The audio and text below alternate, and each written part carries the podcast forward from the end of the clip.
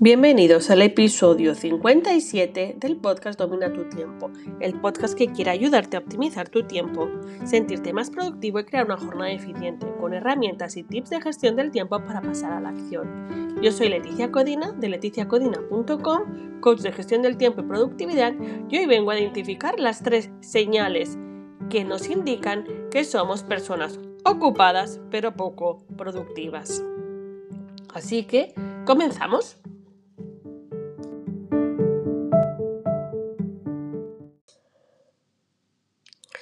Menos por qué y más para qué sería mi resumen para ganar tiempo de valor, para pasar de ser una persona ocupada a ser una persona realmente productiva. Como algunos ya saben, he comenzado un posgrado de dirección de proyectos y lo primero que me encuentro es que hay una guía nueva. El PMBOK pasa al 6, pasa al 7 y hay un giro enorme. A la vez que se acaba el episodio anterior, ah, y como todo en mi vida, hace un, está vinculada y siempre gira alrededor de la gestión del tiempo, me hizo recapacitar en todos los cambios principales que había encontrado en la guía, cómo podían afectar nuestro tiempo. Como sabéis, el tiempo es mi pasión. Tener una relación sana con el tiempo para que sume, para que siempre tengamos tiempo para aprender, para crecer, para disfrutar, para aprovechar el próximo minuto y no estar siempre soñando en tiempos mejores, ¿vale? En la guía cambian dos conceptos básicos, que son desaparecen los procesos para pasar a principios. O es lo mismo, cambia el por qué hacemos esto a para qué lo estoy haciendo. Y yo te pregunto, ¿eres de procesos o de principios? En tu tiempo. Las personas ocupadas centran su tiempo en crear, crear listas, planificaciones, procesos, hacen planificaciones a largo plazo, es decir, son capaces de programar los seis próximos meses, pero luego no son capaces de planificar las acciones de esa semana, no son capaces de planificar lo que quieren terminar hoy. Por eso, las personas productivas tienen más claro el para qué hacen cada una de las acciones que mm, mm, hacen durante el día o para qué eh, tienen claro cómo van a utilizar cada minuto, cada hora. Y eso les da la ventaja de tener espacio para todo. Disfrutan de trabajar, de familia, de entorno, porque tienen claro para qué hacen, para qué quieren eh, invertir tiempo de valor. Por lo tanto, hoy te voy a traer tres señales para descubrir si eres una persona ocupada y no tanto productiva. ¿Y cómo podemos identificar que estoy ocupada? Aunque tenga eh, o crea que eh, dedico muchas horas a mi trabajo, ¿vale?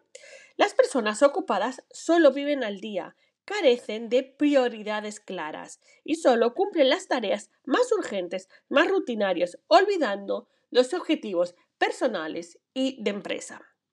Esta actitud, sin darnos cuenta, nos lleva a querer hacer todo a la vez, decir sí a todo, a llamadas, a correos, a citas, perdiendo las horas de más valor en apagar fuegos y dejando lo importante siempre para el final. El resultado es hacer un maratón en una cinta de correr. Al final, cuando paras, estás siempre en el mismo lugar.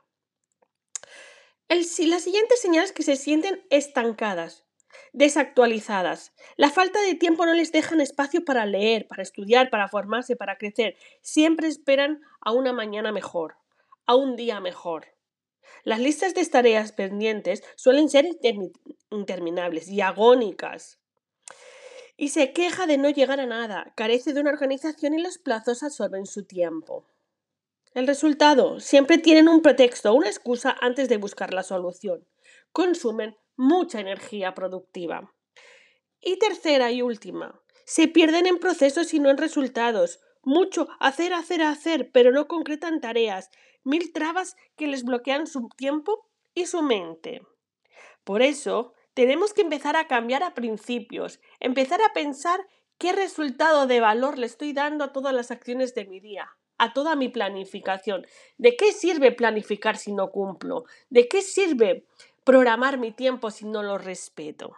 Así que si se sientes identificada con estas señales, te invito a que una de las herramientas más fáciles que vas a encontrar es apuntarte al training 21 días, que durante 21 días trabajamos 21 acciones que nos ayudan a ser productivos con nuestro tiempo, a poner foco en lo que queremos conseguir y no perdernos en lo que deberíamos o tendríamos que hacer, pasar a la acción.